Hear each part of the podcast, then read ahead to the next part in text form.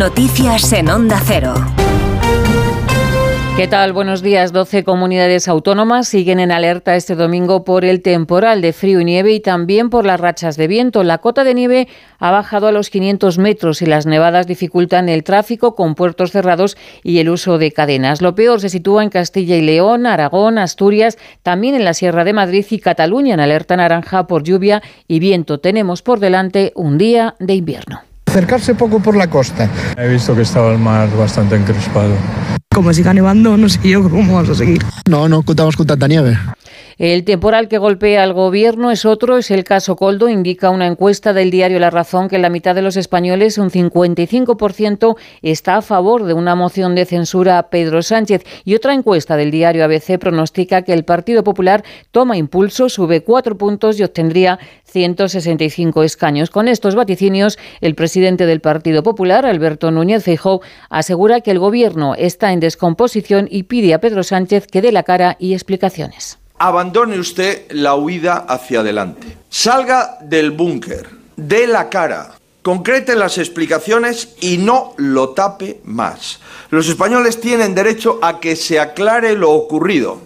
Los españoles tenemos derecho a que nos aclare qué ha ocurrido en el partido, qué ha ocurrido en su gobierno y qué ha ocurrido en su casa.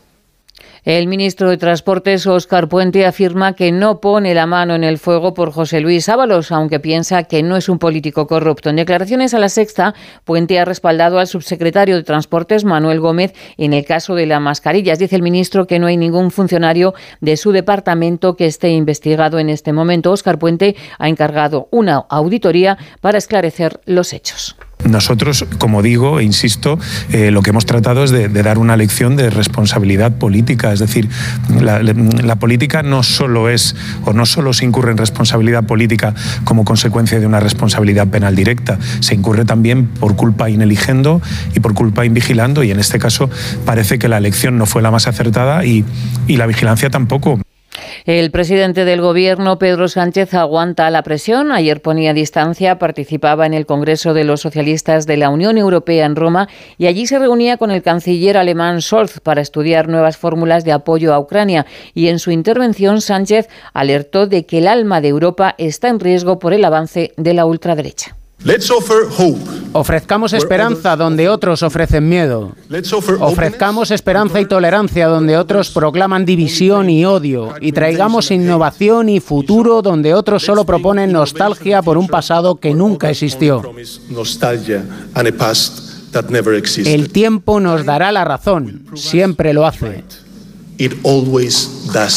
Donald Trump se acerca a la candidatura a la Casa Blanca por los republicanos y esta madrugada se ha proclamado ganador en los caucus de Missouri y de Michigan. Se ha impuesto a la exgobernadora de Carolina del Sur, Nikki Haley, y ya tiene 244 delegados. Trump llega fortalecido al supermartes. Y en la India siguen Fernanda y Vicente, dos turistas españoles que fueron atacados el pasado viernes por siete personas. Fernanda fue víctima de una violación grupal. Las autoridades han detenido a tres hombres y en Antena 3 contaba cómo se encuentra.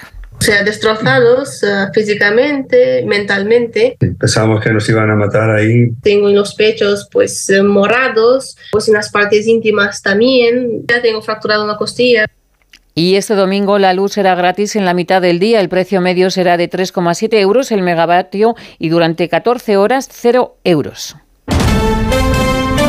El Real Madrid no ha podido ganar en Mestalla. Los blancos han empatado a dos ante el Valencia con dos goles de Vinicius. La jornada de liga también nos deja la victoria del Sevilla 3-2 ante la Real Sociedad. El Rayo ha empatado a uno ante el Cádiz y empate también a tres entre el Getafe y Las Palmas. Y en el Gran Premio de Bahrein se ha impuesto Verstappen. Carlos Sainz ha sido tercero y Fernando Alonso noveno. Sainz ha logrado meterse en el podio y dice que se ha divertido mucho en esta primera carrera mejor posible, pero yo creo que no se le puede pedir eh, más a este inicio. Una carrera muy divertida donde he adelantado, he tenido buen ritmo de carrera, eh, me lo he pasado bien, que era lo importante.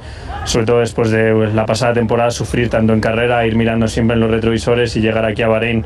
Una carrera muy dura con los neumáticos y poder ir atacando y poder pasármelo bien. Toda la actualidad la ampliamos a las 7 de la mañana. Síguenos por internet en ondacero.es.